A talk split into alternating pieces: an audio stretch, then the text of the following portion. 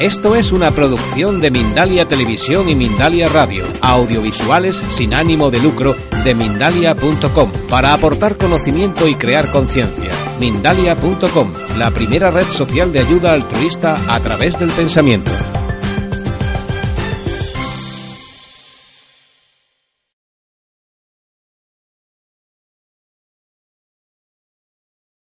La siguiente dice así, ¿se puede reflejar en mi vida la vida de alguno de mis antepasados? ¿Cómo cambiar Claro. el reflejo de algo que no nos gusta? Claudia, desde Rivera, México. Totalmente, totalmente, porque mm, en realidad tus antepasados eres tú, porque tú has vivido muchas vidas y elegimos siempre, nosotros elegimos una serie de programas y un punto de partida, un árbol, el transgeneracional, y llevamos esos programas dentro para trascenderlos.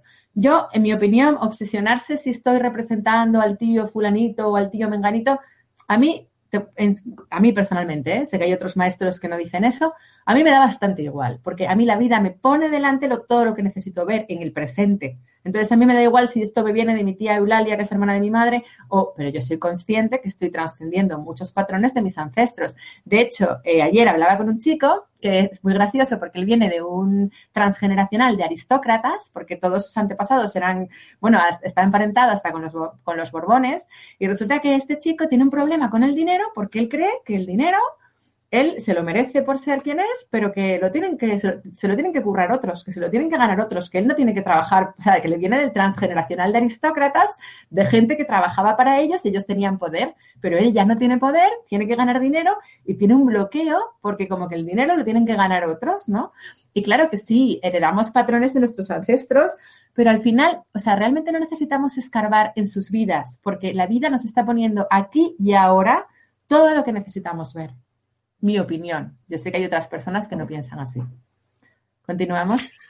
¿Cómo saber eh, que he superado un evento en mi vida? En mi caso, sé que he repetido patrones amorosos y ya lo acepto. Y de hecho me di cuenta que no quiero sufrir. ¿Cómo saber que lo superé y que la vida no va a hacerme repetir la historia con una nueva persona? Gracias, es Erika Sayago desde Venezuela. Hola Erika, Eh, mira, te cuento, cuando nosotros un conflicto lo hacemos consciente, lo trascendemos, como lo que yo te contaba de esta chica, cuando esta chica se da cuenta que ya está creando esa realidad desde un miedo a ser la segunda, se trasciende. Cualquier conflicto que tengas en el momento en el que tú lo pasas a la conciencia y entiendes desde dónde lo estás originando, eso desaparece en tu matrix. Entonces, ¿cómo sabes si lo has trascendido? Eh, ¿Eres consciente desde dónde lo has creado? En el momento en el que sabes desde dónde lo has creado, ya lo has visto. Next. Ya viene otra experiencia. Y así es. Seguimos adelante. Eh, desde que empecé a practicar con mayor compromiso Oponojon- Oponopono, mi relación de pareja se terminó. ¿Es porque no era la correcta o por estar en distintas vibraciones? Aclaro que no me sentía feliz desde que hacía un tiempo bastante prolongado en, rela- en la relación. Gracias, Covadonga es Olga Pérez Wilson, Argentina. Hola Olga, la conozco a Olga. A ver, eh, el oponopono es lo mismo que decir perdón. El oponopono es un método de los hawaianos, de los unas, eh, creo que se llamaban, para, eh, pues el perdón, lo siento, o sea, para, que es lo mismo, asumir que el que tienes enfrente, el que te está jodiendo, eres tú, que no estamos separados. Es lo mismo que cuando yo os hablo del perdón, ¿vale? El, el oponopono y el perdón son sinónimos. Entonces, eh, la pregunta de Olga era que, ¿cómo era, tu cómo era la pregunta? Ah, la pareja. Si cuando ella, eh, al empezar a hacer el oponopono, la pareja se va, si es porque no era la adecuada o porque estaban en diferente vibración. A ver, la pareja, Eso siempre, es, eso es. la pareja siempre es la adecuada. No es que no sea, porque en el presente, tanto si está como si no está, lo que es, lo que es es perfecto. Ahora, si cuando tú empiezas a hacer oponopono, es decir, a responsabilizarte de tu vida porque estás perdonando y estás asumiendo que eso que tú ves fuera lo estás creando tú el otro se va, pues claro que puede ser debido a que tú estás aumentando tu frecuencia vibratoria, estás vibrando más en el amor y esa pareja se disuelve porque lo que había venido a enseñarte se va. Perdonar es muy poderoso porque perdonar va disolviendo Matrix. Porque el perdón es la llave que abre todas las puertas, ¿vale?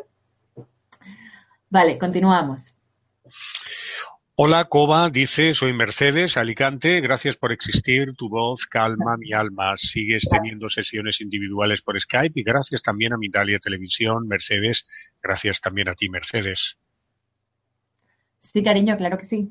Es de lo que vivo. Mm. Seguimos adelante con más preguntas. Gracias por la multiculturalidad. ¿Cómo comprender eh, que si en el trabajo no me pagan, mi sueldo es una actitud que yo tenga que trabajar y no es cuestión del empleador, que no le da la gana pagarme? Mauri desde México. Pues así es, cariño, porque mira, muchas veces pensamos, es que em, me van a pagar menos porque soy mujer y no nos damos cuenta que lo estamos creando, estamos manifestando una realidad en la que me pagan menos porque soy mujer. Eh, no, es que como no hay trabajo, mm, aguanto aquí en, este, porque no me pagan, pero como no tengo otra cosa, mm, estoy esperando a que él mejore para que me pueda pagar. Si tú no te empoderas, si tú no mandas a la mierda a un tío que no te paga, es tu problema, lo estás creando tú. Plantéate por qué estás manifestando una realidad en la que no te pagan. ¿Qué es lo que tienes que ver? Porque te tienes, yo probablemente eh, entiendo que te tienes que trabajar el merecimiento, la autoestima, el miedo a soltar un trabajo. El muchas veces el tema del dinero está relacionado con autoestima, pero tendría que hablar contigo. Y también puede estar relacionado con que la vida te está empujando a que dejes ese trabajo y tú no lo estás dejando por, miedo o a que pongas límites a tu jefe y tengas una conversación con él y no te atreves, no lo sé, pero no dudes que lo estás creando tú, claro que sí, todo lo creamos nosotros, hasta cuando nos violan lo estamos creando nosotros, claro. La vida es un espejo al 100%, todo lo que el ojo ve es un espejo. Gracias, Angelo Piroletta desde Italia. Bueno, a ver, eh, lo primero, em, nunca, no, nos podemos fiar de los cinco sentidos, ¿vale? De hecho, un curso de milagros pone que no, que no dejemos nuestra percepción limitada por los cinco sentidos, porque los cinco sentidos es como creer que yo soy cobadonga, soy un cuerpo y estoy separada y tú eres Rafa y no tienes nada que ver conmigo. Cuando nosotros empezamos a trascender y empezamos a conectarnos con que somos seres espirituales y a que yo estoy conectada con todos y que, y que, y que nadie está separado de mí a un nivel metafísico, yo ya no me fío de lo que me dicen mis cinco sentidos. Percibo mucho más allá de mis cinco sentidos. ¿Si te sirve? Mari Carmen, desde Valencia, enhorabuena por tu libro maravilloso. Gracias por tanta luz. Gracias a ti, cariño. Ah, no Muchas gracias. Eh, sí, continúa, continúa. No, que si queréis comprar mi libro, que lo podéis encontrar en mi página, aprovecho el momento publicitario, Rafa, gracias, covadomaperezlozana.com. Muy bien. Eh, Paula Bildoso dice muchas gracias por esas conferencias, me ha, ayudado muchísimo, muchos eh, besos, muchos cariños desde Chile. Covadonga, me da mucha emoción verte. Quiero que sepas eh, que llevo un mes escuchándote. Me has hecho despertar, eh, a ver qué se ha ido, despertar eh, mi sueño. María Esperanza desde Madrid. Eh, García, Cova, eres un sol. Estoy feliz de compartir el aquí ahora contigo y con todos los conectados a esta gran conferencia desde México. Me acabo de separar, dice Luz. Adriana, cambiar de país y los amigos que creían no están para escucharme. No sé qué significa todo esto. Gracias por darme luz desde Colombia. Pues que mm, Puede ser que ella tiene, tenía el miedo a no verse, a verse sola, a verse en una situación de que no está arropada ni por su marido ni por sus amigos y la está creando. ¿Y qué pasa? Que el momento es muy angustioso porque dices, ay, estoy sola, no tengo amigos, me veo. Yo, yo he tenido momentos en mi vida de verme completamente sola y es maravilloso porque luego ya es que te hace mucho más libre, porque luego ya no dependes de nadie nunca más en el futuro y la vida, ¿por qué la vida le pone esa situación de verse de repente absolutamente sola? Porque está preparada, porque puede con ella y porque va a salir reforzada de esa situación. Seguimos en directo. Eh, ¿Cómo diferenciar entre las personas tóxicas de aquellas que son nuestro espejo? Sandra Fernández desde España. A ver, cariño, en un primer nivel conciencial en el que necesitas poner límites, en el que necesitas separar, te viene bien creer que alguien es tóxico porque eh, pensar que alguien es tóxico te ayuda quizás a empoderarte, a dejarlo, a soltarlo, a alejarte de esa persona o a ponerle límites, pero nadie es tóxico, todos son tus espejos. Tenemos relaciones tóxicas, pero las personas no somos tóxicas. La relación que establecemos entre nosotros establecemos vínculos de dependencia emocional que son absolutamente tóxicos, pero el que tienes enfrente Es tu espejo siempre, siempre, siempre, siempre. Si en un primer nivel conciencial te vale pensar que es tóxico para tomar distancia, para poner límites y para dejar de depender, me, me parece perfecto que emplees ese término. Pero es tu espejo, es tu maestro y te está enseñando a amarte, te está enseñando a respetarte, te está enseñando, te está enseñando a escucharte. Y si tú no lo haces contigo, vas a ver a alguien fuera como tóxico, pero que en realidad es un reflejo de tu propia toxicidad interna. Ni más ni menos. Eh, Helen te da las gracias. Dice, gracias Covadonga por tus aportaciones. Eh, seguimos eh, con más preguntas. Dice así la siguiente. ¿Cuándo identificas en el espejo esa sombra que forma parte de ti? llegas a aceptarla y aunque te das cuenta, te sigues, sigues haciéndolo. ¿No lo evitas, aun sabiendo que no te gusta hacerlo? En fin, es un poco liosa la pregunta. Eva va desde España. No sé si mm, hemos llegado a comprenderla intentamos. Eh, está diciendo que, que si está viendo cuando, que se está cuando identificas el espejo, esa sombra que forma parte de ti, la aceptas y aunque te das cuenta de que sigues haciéndolo, no lo evitas, aun sabiendo que no te gusta hacerlo. A ver, ¿qué quiere decir? ¿Que por qué no tratamos de evitar los comportamientos disfuncionales y los seguimos perpetuando? Puede ser. Creo que puede ser por ahí. Pues, pues, por miedo. Muchas veces estamos en relaciones en las que ya hay comportamientos disfuncionales de continuo, en las que no hay paz, en las que no hay serenidad, en las que no hay armonía, pero estamos tan instalados por el tema económico, por el tema de la soledad, por el tema de los hijos, por el tema de las apariencias, que no damos el paso a soltarlo, pero es una propia, estamos, eh, estamos en una jaula prisioneros. Yo conozco mucha gente así, pero, pero no es que no puedas, es que no quieres darle sal, o sea, no lo sé si me estás preguntando eso, ¿eh? te, estoy respondiendo en función a lo que he entendido. Pero normalmente suele ser cuando estamos en una relación absolutamente disfuncional y estamos atrapados por el miedo y por la inercia, es porque no queremos soltarla. Pero bueno, eso ya es una decisión personal de cada uno. Hola, Covadonga. Siempre me encuentro enamorándome de hombres que viven lejos o que se van en busca de un camino de encontrarse a ellos mismos. ¿Eso refleja que no quiero estar en pareja? Carolina González, Argentina. No, eso refleja que la vida te está diciendo que es el momento de estar en soledad y enfrentarte contigo misma y hacer un proceso de introspección. Y como tú no lo eliges libremente hacer un proceso introspectivo, la vida en su infinita sabiduría te pone hombres en otras ciudades para que no puedas depender, que es tu patrón habitual de conducta, o te pone hombres que se van simbolizando me voy a encontrar a mí mismo para que tú te plantees que eso es el espejo justo de lo que tú necesitas hacer contigo misma. ¿Qué hacer cuando una persona te molesta? ¿Cómo evitar esa sensación? María Negrete de México pues planteate que esa molestia tiene que ver contigo y que parte de ti no sanada, que herida emocional no sanada te está reflejando para que en lugar de molestarte pases a darle las gracias por constituir una oportunidad de sanación. Seguimos adelante. ¿Se pueden modificar patrones de conducta de la infancia provocados por traumas que limitan el avance a nivel personal y profesional? ¿De qué manera? Gracias, Silvia Taule, España. No se puede se debe. La vida va de eso, de cambiar.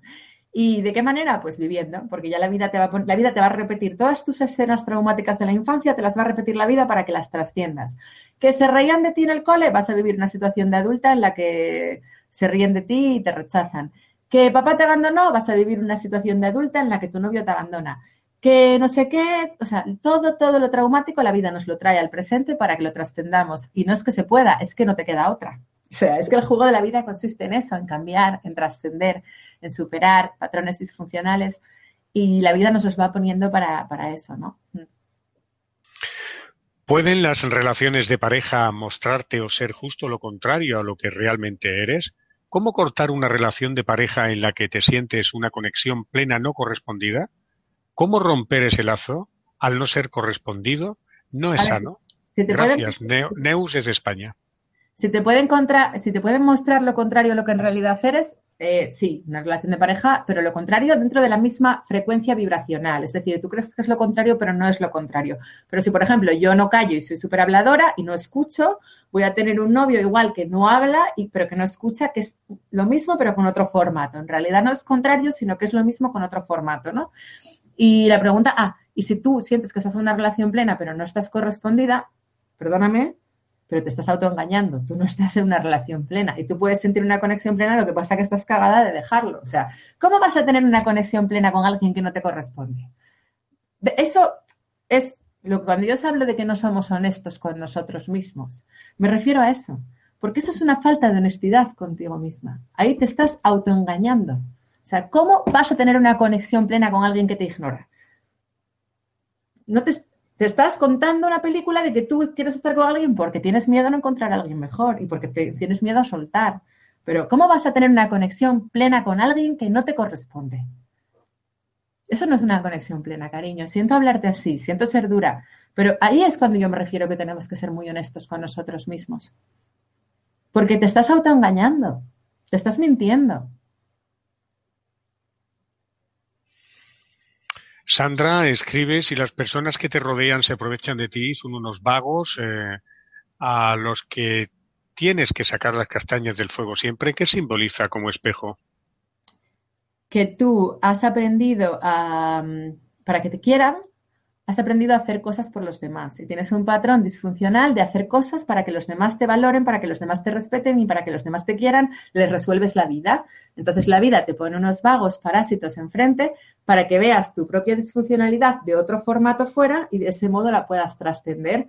Porque ya va a llegar un punto que sea tan insoportable que no te quede más remedio que dejar de hacer cosas por los demás para que te quieran y, y tomar conciencia que ya eres digna de amor que no tienes que hacer nada para que te quieran porque ya eres amor.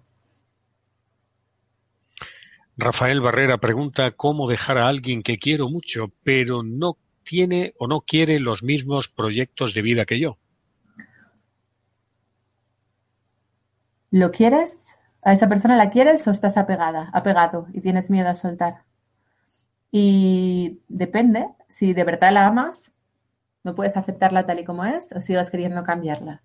Es que, es que ahí tendría que hablar contigo, porque pueden ser dos cosas. Una, que en realidad no ames y que estés apegado y tengas miedo a soltar, o que ames y estés tratando de cambiar al otro. No, es que si amas no tratas de cambiar al otro. Mm, yo creo que es apego. Yo creo que no es amor real, pero no lo sé. ¿eh? Ahí sí que no me atrevo. Ahí no me atrevo a ser tajante porque tendría que hablar contigo. Eh, acaba de responder este señor Rafael Barrera, que además nos gustaría saber desde dónde hace su pregunta. Dice que a esa persona la quiere. Ya, pero querer para mí es posesivo. O sea, ¿la quieres? ¿Qué significa? ¿La necesitas? Ya tendría que contestar eh, el, claro, señor. Es que, no, es que eso no lo puedo responder. Eso necesito, porque eso tiene muchos matices. Mm. Laura Escobedo eh, escribe desde México, ¿qué refleja el haber andado con un hombre casado? Pues pueden ser muchas cosas. Pueden ser que no te sientes digna de una relación para ti sola, lo que hablamos de un tema de tu padre y tus hermanas. Puede ser que la vida te está enseñando a ponerte en un segundo plano. Puede ser que tienes miedo al compromiso. Puede ser que tendría que hablar contigo. Es que no lo puedo decir. No es. Mm, me estás contando una cosa puntual suelta. Necesito saber más. Eh, este señor eh, acaba de eh, reflejar aquí que escribe desde Chile. Saludos también para la gente de Chile. Don Allí García, Coba, eres un sol. Estoy feliz de compartir aquí ahora contigo, con todos los conectados, esta gran conferencia desde México. Pregunta si, eh, dice, si atraigo lo que soy, ¿por qué siendo amable y amorosa desde el corazón no recibo apenas amor? Muchas gracias, Mari Carmen, desde Barcelona, España. Vale, porque mm, yo se lo viví, ¿vale? En, una fase de mi proceso conciencial que yo era muy amable y muy amorosa y no era real, porque yo, o sea, te lo digo desde el cariño, ya sé que tú piensas que eres amable y amorosa, pero con la primera persona con la que tienes que ser amable y con la primera persona con la que tienes que ser amorosa es contigo. Hasta que no te pongas a ti en primer lugar y antepongas tus necesidades a los demás, eso que tú crees que es ser amable es servilismo. Estás haciendo cosas a los demás de forma servil porque tienes miedo a que no te quieran y así nunca te van a querer hasta que no te empoderes y te pongas a ti en primer lugar y tus necesidades vayan primero y te hables bien a ti misma, tu diálogo interno sea bonito contigo. Ese es el verdadero amor hacia ti misma porque tú me dices soy amorosa y agradable. Es que no se trata de cara a los demás. Una vez más estoy tratando de corregir la película. No, eres amable y amorosa contigo ¿Te pones a ti misma en primer lugar? ¿Te hablas bien? ¿Cuidas de ti? ¿Te respetas? ¿Haces las cosas cuando te apetece o haces las cosas cuando los demás te lo piden en función a lo que esperan los demás de ti? Porque es muy importante respetarse y yo hago las cosas porque me apetece, no porque sea lo que tú esperas de mí. Vamos a agradecer eh, desde aquí a María José, Helen y Carlos, entre otras personas, por sus donaciones. Y hay que eh, recordar que podéis seguir haciéndolo. En la parte baja del, del chat hay un botón que además con un con un dibujito, una foto que dice colabora para que podamos seguir haciendo estas conferencias. Puedes donar lo que creas oportuno en el momento que creas oportuno en el transcurso de eh, lo que queda de conferencia. Seguimos eh, adelante eh, con las preguntas. Eh, Bea dice, mi pareja ha sufrido abuso infantil de parte de su madre. Es algo muy fuerte manejar y he tratado de ver por qué la vida me ha presentado a esta persona y ha sido muy fuerte también ver cosas que marcaron mi infancia y que no era consciente. La pregunta es que es, él aún sigue sufriendo estos malos tratos y no sabe qué hacer esta persona. Desde Argentina, Bea pues si sigue sufriendo malos tratos, alejarse.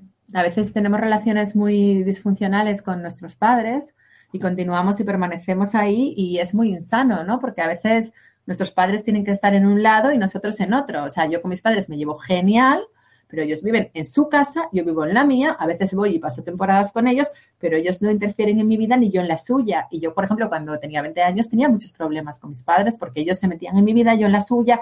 Entonces, yo creo que es muy importante para nuestra sanación que tengamos nuestra independencia económica y nuestra autonomía y nuestra casa al margen de nuestros padres. Y efectivamente todo el tema de los abusos sexuales es un tema muy doloroso, pero también es un tema que nos hace crecer mucho, ¿no? Porque si, miramos eh, grandes maestras espirituales como Louise Hay, sufrió violaciones en la infancia, Oprah Winfrey, eh, Till Scott, las grandes maestras americanas de la conciencia y los grandes maestros espirituales han pasado por ese tipo de experiencias y son experiencias que nos hacen crecer mucho porque mm, como experimentamos la oscuridad, eh, nos llevan a, expresar la otra polaridad, ¿no? Y yo creo que las elegimos porque en otra vida nosotros, o sea, en esta vida somos abusados cuando en otra vida nosotros abusamos. Entonces tenemos que experimentar el otro lado y una vez más, cuando perdonamos a nuestros padres, nos estamos perdonando a nosotros mismos, ¿no? Conozco muchos casos, eh, desde que me dedico a esto, alucino porque me llega tanta gente contando que fueron abusados en la infancia, pero una barbaridad, o sea, es una cosa súper común, ¿eh? Súper común, yo no lo sabía, pero... Y son almas muy bellas, porque esa experiencia les hace conectar con una sensibilidad especial, les hace mm, pasar etapas de dolor, que les hace crecer y son almas muy bellas las que eligen ese camino. Mm. No puedo decir más. Desde Buenos Aires, Argentina, dice esta pregunta que hace, formula Olga, mi pareja decidió cortar con la relación de cinco años de duración, con altas y con bajas. Los años iban transcurriendo. Ahora experimento tranquilidad en casi todos los ámbitos, dinero, trabajo, salud, pero me siento feliz plenamente. No me, no me siento feliz plenamente. Dice que se siente esta persona algo sola. Bueno, cariño, pues tendrás que experimentarlo y, tendrás que experimentarlo y transitarlo hasta tu paz. De todas formas, ya te digo que, que aquí siempre, siempre, siempre en este plano vamos a anhelar el uno, porque estamos experimentándonos en cuerpos como separados y hay una pulsión que va mucho más allá de la pareja que pensamos que la suplimos en la pareja, pero no es así, que es la pulsión de unidad, de unicidad, de volver a ser uno con Dios. Entonces siempre tenemos la idea de como que nos falta algo, de que algo falla con mi vida. Eh, y yo tengo una vida maravillosa, súper plena y tengo un estado conciencial brutal de, de, de, amor y de felicidad. Y siempre hay ese como, y yo creo que es que echamos de menos a Dios. Mi opinión, no es la pareja. Siempre hay ese volver a ser uno con el todo, ¿no? Estamos viviendo en un plano muy denso y nos estamos experimentando en una realidad contraria a nuestra verdadera naturaleza y a veces, pues, eh, por muy feliz que seas en este plano, eh, tu, alma tiene memorias de, lugares mejores. Seguimos con las eh, preguntas. dos mil gracias, Covadonga, dice Anabel. no pararía de decírtelo. Muchas gracias, Moa, te mando un beso. es eh, Anabel, eh, bueno, a veces se va un poco, Anabel desde Madrid, se va un poco el chat porque no dejan, eh, Olga, Alejandra, María, Natalia, Gabriela, hay tantísima gente, no dejan de, preguntarnos. Covadonga, el chat está que arde, no para, ¿eh? No para. Seguimos. hablar del espejo es como hablar de la vida, entonces puedes preguntar cualquier cosa, o sea, realmente, imagínate. Es como, es tan general. Alejandra Camero eh, dice así, ¿qué opinas eh, de ahorrar dinero y la creencia de carencia o pobreza? Alejandra Camero, Colombia. ¿eh? Pues que es absurda, que somos, somos abundantes en esencia. La escasez es una idea en nuestra mente, no es real. Y, eso de ahorra, yo antes yo me preocupaba, yo antes ahorraba y mi madre me dice ahorra, mis padres se preocupan de esas cosas, yo ahora no ahorro nada y bueno, a veces se me junta dinero en mi cuenta y tal, pero cuanto más lo suelto, eh, el soltar hace que fluya y que entre y, es, y ya no, ya no tengo esos miedos que tenía antes que me llevaban a ahorrar dinero y acumular. Y esas son cosas de ego. Eso es ego. Mm.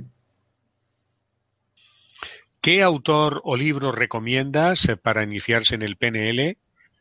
Eh, para el tema del cambio de creencias militantes. Un saludo desde Colombia, Andrés Rodríguez. Cambio de creencias limitantes. Yo no, no desconozco, porque yo estudié PNL, pero de hecho yo a mí no me entusiasma, porque es muy, es muy, la PNL no deja de ser como muy matemática, ¿no? Como muy estructurada. Y yo, no, vamos, yo no me leería un libro de programación neurolingüística en la vida, porque empecé alguna vez a leerme alguno y como son tan de procesos y de no a mí no, no capta mi atención. O sea, yo no, yo no soy una persona para recomendarte un libro de PNL. Si bien yo la estudié y me sirve como herramienta, pero leer sobre PNL no lo veo. Eh, este señor ha puesto creencias militantes, no sé si está, serán limitantes. ¿no? Escribió mal, son creencias limitantes, son las creencias que generan que nuestra realidad sea, por ejemplo, una creencia en la escasez, que el dinero se gana con esfuerzo, es una creencia limitante. ¿Pueden las relaciones de pareja mostrarte o ser justo lo contrario a lo que realmente eres? ¿Cómo cortar una relación de pareja en la que sientes una conexión plena no correspondida? ¿Cómo romper ese lazo? Ese ya me lo preguntaste. Pues la han mandado repetida. Ah, es que hay tantas. Eh, a ver, eh, Targa, eh, Cova. El otro día tuve una entrevista de trabajo e iba convencida, convencida perdón, de que me iban a seleccionar. En cambio, no fue así. ¿Cómo puede ser si yo con mi mente estaba creando que me seleccionaran? Desde España, Targa. Porque nosotros con el consciente creamos un 5% de la realidad. Y al final el inconsciente es el que realmente crea. Por eso no hay que obsesionarse con, con controlar y con crear y con visualizar y la visualización creativa y tal. No. Fluye, conéctate con el uno, confía, relájate, disfruta, juega. Y si no te lo dieron, cariño, es porque no era para ti, es porque no tenía que ser, porque tu alma, tu yo superior, que está conectado con tu inconsciente y selecciona todas y cada una de las experiencias, eh, consideró que en este momento no era lo que necesitabas. Y entonces no generó esa experiencia para ti. Por algo sería. Confía, confía en que todo está bien y todo es perfecto. Mira, en un primer plano conciencial, estamos, intentamos crear, y está muy bien cuando empezamos a despertar, pensar en algo y que eso ocurra, porque nos lleva a constatar que somos seres espirituales. Pero en un plano conciencial más avanzado, ya sabemos que es absurdo tratar de controlar la vida, porque cuando realmente alcanzamos la felicidad es un en un estado conciencial del flow, del fluir, de la aceptación plena del instante presente y de la confianza plena en que lo que es, tal y como es, es perfecto. Y eso no significa que tragues, que no pongas límites, o sea, no me malinterpretéis, pero que cuando ocurren cosas de estas es porque tienen que ocurrir. Gabriela dice, hola Coba, saludos desde Ecuador. Mi consulta es la siguiente. ¿Por qué se extraña a una expareja aún sabiendo que yo ya vibro de diferente manera? Pues porque eh, socialmente nos han programado mucho con el tema de la pareja, con que si tú tienes pareja eh, eres una, persona de éxito, si no tienes pareja eres un fracasado. Si tienes pareja como mujer, eh, está bien, si no, pasas a formar parte del club de las solteronas, que eso es como... Entonces, digamos que nos han programado como que yo es que he llegado a ver cosas esperpénticas, he llegado a ver gente en mi consulta que, eh, hablando con ellas, que de su marido, su marido, su marido, me acaban contando que su marido es homosexual y que llevan casadas con él 20 años. Y después de eso me dicen, bueno, pero tengo un marido, ¿eh? Hay gente que con tal de tener un marido entonces, bueno, supongo que es un poco eso, ¿no? La idea que tenemos de pareja como bueno, que es algo socioculturalmente aceptado, nos lleva a darle vueltas a esa idea y a rechazar el momento presente en el que no hay pareja y a pensar que con pareja sería mejor. Pero, por ejemplo, a mí eso ya no me pasa. Yo, yo eso en mi, en mi sistema de creencias ya no está. Pero sí, hay mucha gente que tiene eso en su sistema de creencias. Verónica indica, gracias, Coba, eres maravillosa y debo agradecerte que eres eh, una suma más eh, a un crecimiento personal. ¿Algún libro que recomiendes? El tuyo me lo he leído y es increíble. Gracias, cariño. A ver, os voy a decir una cosa, ¿vale? Porque a mí está muy bien que me infléis el ego y que me digáis que soy maravillosa, pero os lo agradezco en el alma, gracias, porque sé que lo hacéis con todo el amor, pero si veis grandeza en mí, es porque eso existe en vosotros porque tú no puedes ver en alguien algo que no está en ti. Igual que cuando vemos algo malo que nos molesta es mío, cuando veo algo que digo, qué guay esta tía, como sabe, qué sabia, es mío también. Es decir, lo que ves en mí existe en ti. Vale, ¿qué libro te recomiendo? Si ya te has leído el mío, un libro muy potente y muy bonito que te va a encantar, que es muy, es una pasada, es maravilloso. Volver al amor de Marianne Williamson, de Marianne Williamson, que es la tía que le escribió el discurso de independencia a Mandela como presidente de Sudáfrica. Espera que te lo voy a enseñar que lo tengo aquí. Un segundo, ¿eh?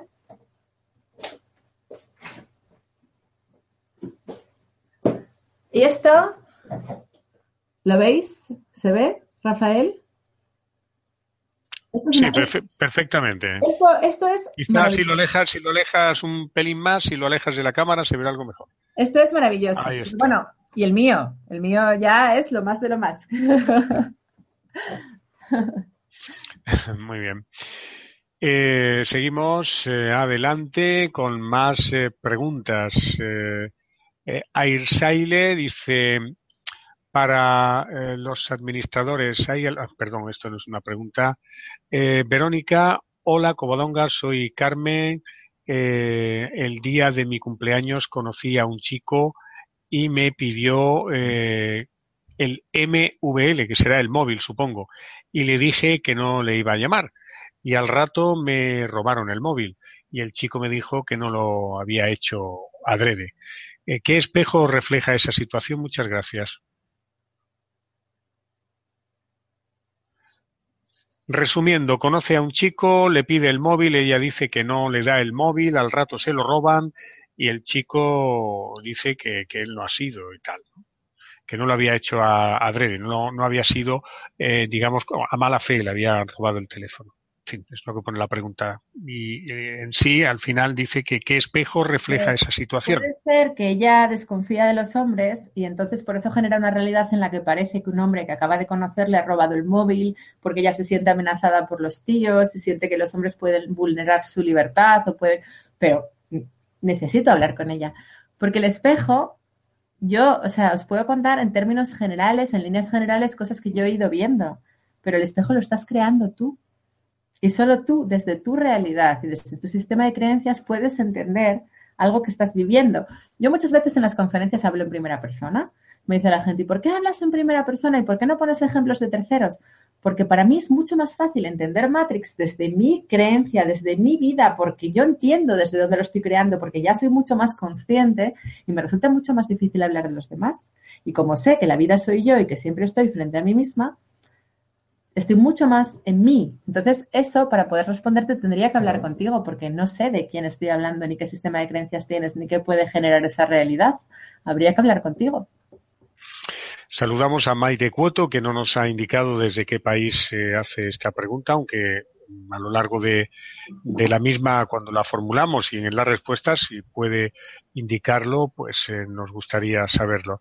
Dice, hola Covadonga, lo primero, muchas gracias por tu conferencia y por la paz que muestras. En mi caso estoy en plena crisis después de acabar mi doctorado en química con 37 años, no sé muy bien qué camino tomar. Pues me gustan la me gusta la investigación y también la docencia. pero siento que tengo que dar un giro. Vale, a mí se me ocurre decirle que es muy difícil, ¿no? Aconsejar a una persona que no conoces nada acerca de qué hacer con su vida, porque a veces me hacéis unas preguntas que os debéis de pensar que yo soy el oráculo de Delfos. Pero bueno, a mí se me ocurre decirle que mm, si, le, si me está escuchando y está con un despertar y está empezando a comprender estos procesos, quizás su gran aportación puede ser enseñar la química desde una perspectiva mucho más espiritual. Y la docencia quizás desde un plano mucho más humano y mucho más amoroso y mucho más interactivo y no como se ha venido enseñando hasta ahora todo, que que hay, pues, hay mucha jerarquía y, el sistema educativo nos desconecta, ¿no? Nos desconecta de nuestro corazón. Entonces, cualquier oportunidad que sea de docente es una oportunidad de eh, cuidar almitas, de cuidar a personas y además la química, quizás eh, meterle un poco el punto todo esto que yo estoy diciendo, igual que la física cuántica se está demostrando que todo está respaldado, lo que estoy diciendo, por la física cuántica, me encantaría que llegara un químico que nos dijera dónde la química respalda todo esto, ¿no? Y entenderlo también desde la química, sería guay, porque entonces los científicos ya lo tendrían, o sea, toda la gente que no está, que, no cree en la espiritualidad ya no podrían eh, dejar de creer en lo evidente, demostrado y probado científicamente y respaldado por todas las materias científicas. Maite Cueto respondió desde España a la pregunta que le hacíamos, que era desde dónde formulaba su pregunta. Alejandra dice, me separé después de 30 años, estoy viviendo una etapa de mucha honestidad. Entiendo que esa relación me pulió y le agradezco. Sin embargo, no puedo ser amiga de él. ¿Qué puede estar significando? Pues que todavía está bien, que todavía sientes dolor, que todavía tienes apego, que todavía hay una parte de ti que, que muy conectada con esa persona y que necesitas un tiempo de sanación y de cicatrizar las heridas y de separación y, no pasa nada, es lógico y es, somos humanos y si lo acabas de dejar, pues no es el momento de ser su amiga, ya será su amiga en el futuro o cuando toque.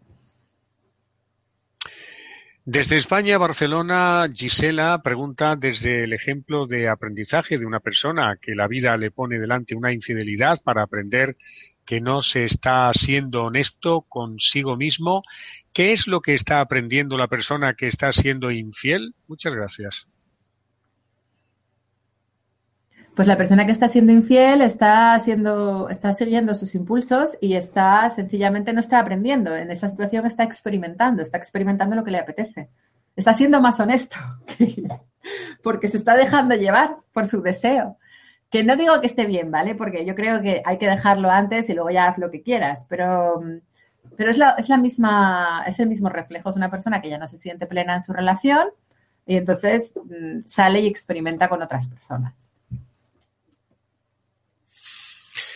Eh, seguimos en directo y vamos a, agradecer eh, a esas personas que pues, están haciendo eh, sus donaciones, especialmente pues que pueden seguir haciéndolo. Les indicamos en la parte baja del chat, en la parte de abajo, hay un botón que dice colabora para que podamos seguir haciendo estas conferencias.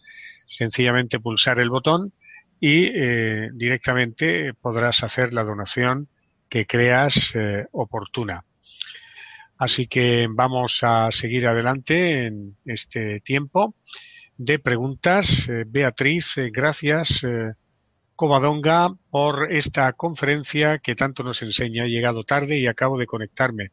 Mi pregunta es por qué siempre las parejas terminan engañándome con otra mujer. Y además, ¿por qué me, gusta, me gustan tanto las personas mayores? Gracias por tu respuesta. Probablemente porque buscas a tu padre en tus parejas y probablemente porque te conformas con relaciones en las que ya no eres feliz y no te sientes plena por miedo al abandono o por miedo a que te dejen y entonces experimentas un engaño fuera como reflejo de tu propio autoengaño y como reflejo de cómo te conformas con mucho menos de lo que de verdad te mereces. Agradecemos a Mari Carmen, Luis, Inmaculada, Verónica y Margarita, entre otras personas, por sus donaciones. Eh, seguimos. a todos los que donáis, muchas gracias. Rafa desde Valencia, Hola Covadonga, hace muchos años que no sé por qué visualicé durante un mes que mi pareja me dejaba y me hacía mucho daño. Yo me recuperaba y volvía triunfante. Ella se arrepentía y volvía a mí. Lo visualicé inconscientemente. eh, eh, nos indica este amigo, como digo, durante un mes eh, completo. Ella no ha vuelto. Es que yo lo, de la visualización, no voy a ser yo quien, quien hable de eso, porque yo sí hubo una época que creí mucho en eso, al principio de mi proceso. Yo daba talleres sobre la ley de la atracción y yo me lo creía, yo creía las visualizaciones. Yo empecé en la espiritualidad, yo empecé con eso. Pero yo en este punto evolutivo en el que estoy, sinceramente eh, creo que, eso de ponernos a visualizar y a controlar y a tal son herramientas del ego y, no es ahora lo que yo quiero transmitir. Eh, no digo que no se pueda y que no se pueda crear desde el ego, por supuesto que se puede, pero cuando de verdad alcanzamos un equilibrio es cuando permitimos que la vida, creamos en sintonía con el, con el uno, permitiendo que la vida se exprese a través de nosotros, cuanto menos deseo, cuanto menos apego, cuanto menos porque todo el deseo, cuando deseas cosas al final, te vas a encontrar con dolor y con frustración y con carencia, porque la vida no va a ser acorde a tus expectativas. Cuando te dejas llevar y vives en el presente y te dejas sorprender, es maravilloso porque la vida te sorprende con mucho más de lo que tú hubieras podido imaginar. Entonces, yo en un proceso, a ver, proceso inicial de espiritualidad, sí, ley, eh, ley, de la atracción, visualización, patatín, patatán. Proceso más profundo de la espiritualidad, voy a permitir que el uno se exprese a través de mí, voy a relajarme, voy a confiar, voy a fluir y voy a soltar el control y la vida me va a llevar a aquello que yo necesito experimentar para la expansión de mi alma y para convertirme en el amor que realmente soy. Erika dice así, estamos ya entrando en la recta final eh, de este tiempo, estamos ya con las últimas preguntas. Soy una persona que no me considero con problemas eh, o con graves problemas, y mucho menos económicos. A mi alrededor solo tengo gente con problemas, sobre todo económicos. ¿Qué espejo me están haciendo? Pues, ¿tú les das dinero? ¿Intercambias dinero por afecto? Porque hay mucha gente que tiene como patrón disfuncional comprar el amor. Entonces puede ser que tú estés en ese escenario con gente que no tiene dinero, que de alguna manera se aprovechan de ti para que veas que no te cuidas en ese plano. O eh, tú puedes pensar que no tienes problemas económicos y si estás rodeada de gente con problemas económicos, puede, puedes no estar siendo honesta contigo misma en algún punto. Eh, para responderte esto tendría que hablar contigo, cariño. Es que muchas veces me preguntáis cosas que no se pueden responder sin conoceros, sin hablar con vosotros. Ruth desde España dice, si tienes un jefe que no organiza, no gestiona, no soluciona, no lo aceptas y te revelas ante él, ¿qué quieres reflejarme? A ver, puede ser que te esté enseñando a que tú eres una controladora y lo tienes que tener todo controlado, planificado, estructurado. Y entonces la vida te pone en su infinita sabiduría un jefe que suelta para que aprendas a soltar o puede ser que te está poniendo un déspota para que efectivamente, y un déspota ineficiente, incompetente, para que tú le pongas límites, para que te empoderes. Una vez más, necesito hablar contigo. No puedo responderlo con tan poca información. María desde Madrid dice, Coba, ¿y cuando me atraen chicos que están con pareja?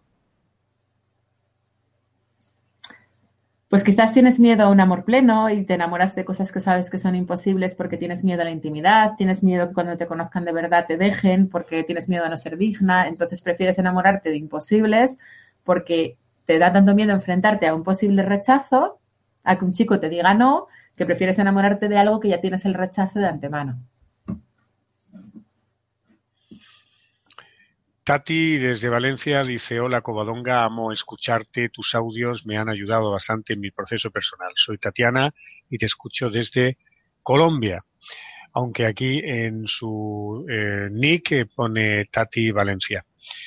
Seguimos. Eh, Valencia, puede ser, un apellido y además hay una puede Ser, puede ser un apellido. En Venezuela hay una ciudad que se llama Valencia. Sí.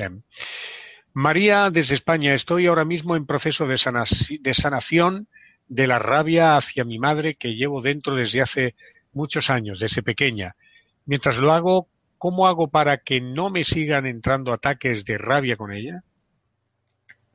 Cariño, es que cuando tienes rabia hacia alguien, en el fondo tienes rabia hacia ti misma. Es que la única vía de sanación es el perdón.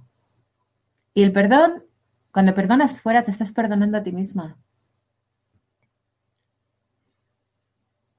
Si te rabia, pues no estás amando, estás vibrando denso y estás creando experiencias de desamor en tu vida. ¿Qué te puedo decir? Ahora, eso no significa que no la sientas y que la reprimas. O sea, siente esa rabia, porque eso para trascenderlo hay que sentirlo. Pero al final, con esos pensamientos obsesivos acerca de tu madre y rechazando a tu madre, te estás rechazando a ti misma, porque tu madre no está separada de ti, aunque tú la percibas como separada, en realidad no estamos separados. Mi espejo se me presentó hace más de un año ya, fue muy fuerte, me enfrenté a mucha basura que tenía dentro. ¿Qué pasa que aún no logro deslindarme de ese espejo, aunque sé que ese tipo de personas no las quiero en mi vida? Que tienes miedo a la soledad, que tienes miedo a no encontrar nada mejor, que tienes miedo a que nadie te quiera, que tienes dependencia emocional, que tienes apego, que tienes miedo a las, eh, al que dirán, que tienes miedo a X. No lo sé. Tendría que hablar contigo. Estoy por decir, ¿no? Tú sabrás por qué no quieres soltar si tienes claro que con él no vas a ningún sitio. Para mí es un absurdo. Yo hay muchísima gente que vive así, ¿eh? Yo ya no vivo así. Hace muchos años que solté esa forma de vivir. Sandra dice, pregunta lo siguiente, dice, ¿qué puede decir de esa gente que es negativa y que cree que le falta dinero, que siempre piensa mal? Pero ves que es al revés, que todo les va genial, que son guapos, listos, con dinero, con una pareja que les quiere, una familia sana y maravillosa. ¿Atraen eh, cosas eh, malas pensando así? Eh, no lo entiendo. Desde Asturias, Sandra. A ver, cuando hacemos las preguntas, eh, vamos a empezar a preguntar sobre mí, ¿vale? Porque sobre terceros, podemos pensar que fulanito es muy feliz porque yo veo su foto del Facebook y está con su pareja y eh, además tienen ahí la foto de tal y es muy guay, pero ya sabéis, por ejemplo, lo que yo cuento en mi libro que yo era la viva imagen de la felicidad cuando yo era una amargada. Y aparentemente para todo el mundo yo era súper feliz porque tenía un novio guapo, tenía dinero, tenía tal, viajaba, no sé qué, tenía un puestazo y aparentemente era súper feliz y era una amargada. Como yo, el mogollón de millones de personas que viven con una máscara aparentando ser felices y ser ideales cuando en el fondo por dentro están podridos. Una persona que está continuamente con negatividad y diciendo que la vida es una mierda, su vida es una mierda sí o sí. Que desde la percepción de Sandra, que además la conozco y porque ya sé yo de qué Sandra estoy hablando, desde la percepción de Sandra eso es como que son felices. Esa no es más que la percepción de Sandra, pero eso no significa que eso sea real. El ego tiene mucha tendencia a compararse y tiene mucha tendencia a pensar que los demás están mejor que yo. Pero al final, para sanarnos, tenemos que poner el foco en mí, en mi proceso y en qué me está mostrando mi espejo. Si en mi vida hay personas negativas, es porque esa negatividad existe dentro de mí. La vida es un espejo. ¿Qué espejo me muestra un hijo que no me habla? Gracias, Mari Carmen, desde España. Pues un hijo que no te habla te muestra que tienes todavía mucho que trabajar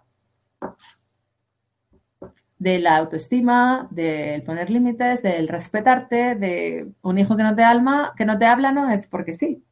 Un hijo que no te habla es porque tú probablemente no te estás respetando, no te estás escuchando, no te estás dando sitio, no te estás valorando. Y, y muchas veces eh, buscando la aprobación externa nos perdemos a nosotros mismos, ¿no? Y hacemos y nos sacrificamos compulsivamente por los demás. Y como no estamos en nuestro centro y no estamos equilibrados, la vida nos pone un maestro, que en este caso es un alma amiga, porque tu hijo es un alma amiga, te ha elegido como madre, es un alma que te quiere, y en un plano metafísico te está ayudando a que veas que no te habla, pues porque quizás tú no, no, no, no, te escuchas a ti misma, no, no, te valoras a ti misma, no te respetas, no te, porque, no tiene, porque no hay autoestima ahí, ¿no? Y vete a saber qué más habrá, tendré que hablar contigo, pero así, a bote pronto, es lo que me viene, ¿no? Lo que me viene a priori. Maika desde Granada, España, pregunta, hola, ¿por qué sabiendo que mi pareja es mi espejo y tengo antecedentes de infidelidad, me cuesta tanto dejarlo? ¿Solo se trasciende necesariamente dejándolo? Gracias. ¿Por qué te cuesta tanto dejarlo? Porque, una vez más, si tengo novio, soy buena. Si tengo novio, algo está bien conmigo. Si no tengo novio, las apariencias, el dinero, la soledad que hago con mi vida, enfrentarme. ¿Y solo se trasciende dejándolo? Sí, claro, la vida te está empujando una y otra vez a que te empoderes, a que te valores y a que te enfrentes a tu miedo a la soledad y a que superes tu dependencia emocional y tú te empeñas una y otra vez en perpetuar una relación disfuncional en la que no eres feliz por miedo a la soledad, pues claro, y cada vez va a ser peor, hasta que un día no va a ser infiel, un día directamente te va a abandonar. Y te, y te está haciendo un favor, ¿eh? Pero bueno, eso cada uno, porque al final, yo por mucho que lo diga, la gente luego lo tiene que experimentar, porque yo muchas veces me doy cuenta que por mucho que les digas, hasta que ellos no lo viven en carne propia y no se dan cuenta de que cuando nosotros nos resistimos a una ruptura, en realidad nos estamos limitando a nosotros mismos, porque esa ruptura que tanto miedo nos da es una oportunidad. Pero eso lo tiene que vivir cada uno en su, en su vida, ¿no? También desde España, Juan Pablo dice, hola, soy gay y últimamente se me acercan eh, a la vida chicos que llevan eh, una doble vida, ya que tienen una relación de pareja con una chica. Trato de analizar eh, lo que me quiere mostrar la vida con esto y añade es que parezco un imán para este tipo de personas. A ver, tú probablemente has salido del armario y te manifiestas como gay públicamente, entonces tú a ellos les estás dando una oportunidad a que ellos se permitan expresar su homosexualidad y salir del armario, tú les estás mostrando a ellos eso, y ellos a ti, eh, con esa relación a medias tintas, te están mostrando que tienes un tema de autoestima, que te conformas con las migajas, que haces concesiones en una búsqueda de afecto, que te relegas a ti a un segundo plano con tal de que te quieran, que tienes que no te acabas de amar plenamente, que te conformas, que te conformas y ahí hay que hacer un trabajo personal de yo no me conformo y digo no a lo que no quiero para que me llegue lo que realmente quiero. Y a la vez tú a ellos les estás sanando porque si tú ya has salido del armario y has integrado ese aprendizaje, les estás brindando a ellos una oportunidad de sanación y ellos a ti para que veas lo poco que te quieres a pesar de lo maravilloso que eres, que te estás conformando con mucho menos de lo que te mereces. Hola Covadonga, por más eh, que avanzo en la espiritualidad no logro llevarme bien con mi familia. Ellos viven con muchos miedos y siempre he sido considerada la oveja negra por tener pensamientos más actuales y querer llevar una vida diferente. Rompo esquemas y no calzo en la misma sociedad. Ellos no entienden mi forma de ser y yo no la de ellos tampoco. Me da pena porque no logro tolerarlos y cada vez que peleamos nos, nos hablamos durante meses. ¿Qué puedo hacer? Tengo 24 años y aún vivo con mi padre. Cariños enormes desde Chile, Pía Aguilera. A ver, eh, yo siempre fui la rarita de mi casa, ¿vale? Eh, de hecho, mis abuelas no me entendían, decían que era una niña rara, o sea, yo siempre fui una niña diferente, ¿no? Y sé que se sufre y que buscas la aceptación y no sé, también me enfrentaba porque yo era muy guerrera y tal, pero lo único que puedes hacer es amarlos, amarlos, porque igual tú has venido a trascender el transgeneracional, has venido a enseñarles cosas, has venido a, en esa familia has venido a ser el alma más despierta y el alma más evolucionada, que has venido a ayudarlos y apoyarlos. Entonces, la, la solución nunca está en luchar, acéptalos tal y como son, ámalos plenamente y si no te dejan ser como eres y te intentan cambiar, vete, ya tienes 24 años. Yo me fui de casa con 19 a vivir a Alemania y, luego viví muchos años fuera de España y tal. Y yo ahora tengo una relación excelente con mis padres y en, y en parte también es gracias a que yo me hice autónoma. Igual es importante también que te hagas autónoma porque si te están intentando cambiar, igual es porque ya ha llegado el momento de echar a volar. Y si no, ámalos, ámalos, ámalos, ámalos, porque si de verdad eres un alma más evolucionada, demuéstralo, ámalos, acéptalos apóyalos en su proceso. Últimos minutos. Eh, pedimos disculpas a todos los televidentes que han hecho tantas preguntas que no vamos a poder eh, formular. Las vamos a guardar para eh, otra próxima ocasión con Comadonga podamos exponérselas y puedan responderlas. Candela Luján desde España dice lo siguiente en su pregunta.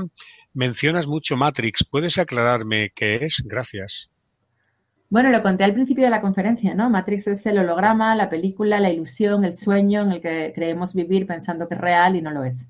Matrix es como si fuera, eh, como si fuera por la noche cuando duermes que tienes un sueño y a veces que estás soñando y que te parece súper real, pues eso es Matrix.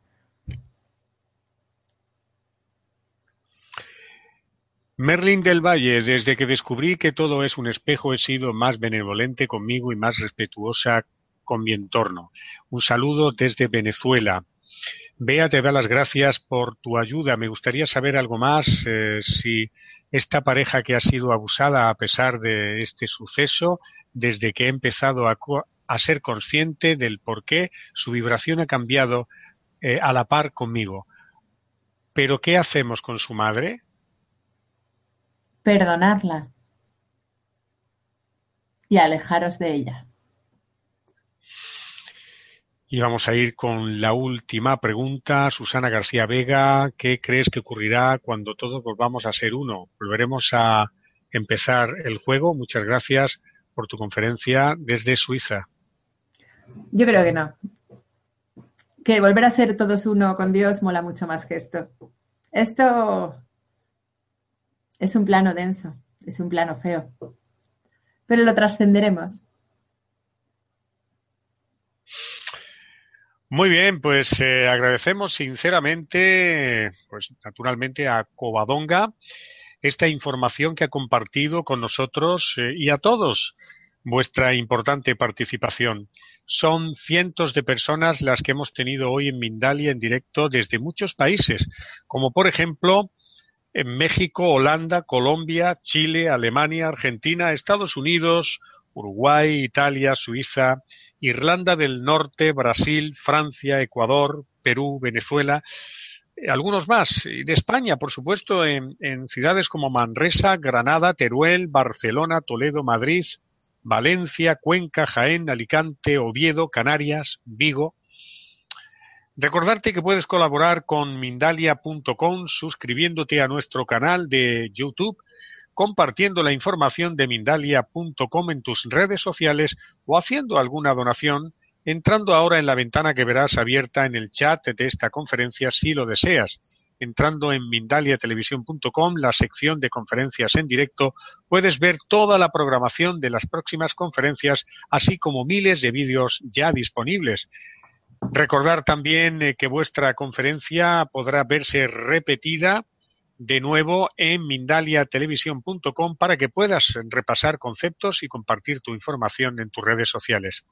Vamos a dejar estos últimos instantes para que se despida nuestra amiga Covadonga y naturalmente eh, damos eh, a todos eh, las gracias por asistir a la conferencia y hasta la próxima en Mindalia Televisión en directo. Covadonga, adelante cuando quieras.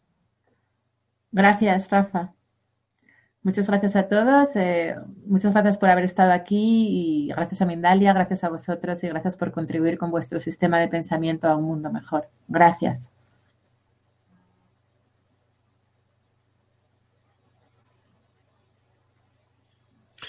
Y ahora sí, despedimos esta conferencia emplazándoles a la próxima del próximo día y dándoles las gracias a todos por la atención prestada. Y buenas noches desde Mindalia Televisión.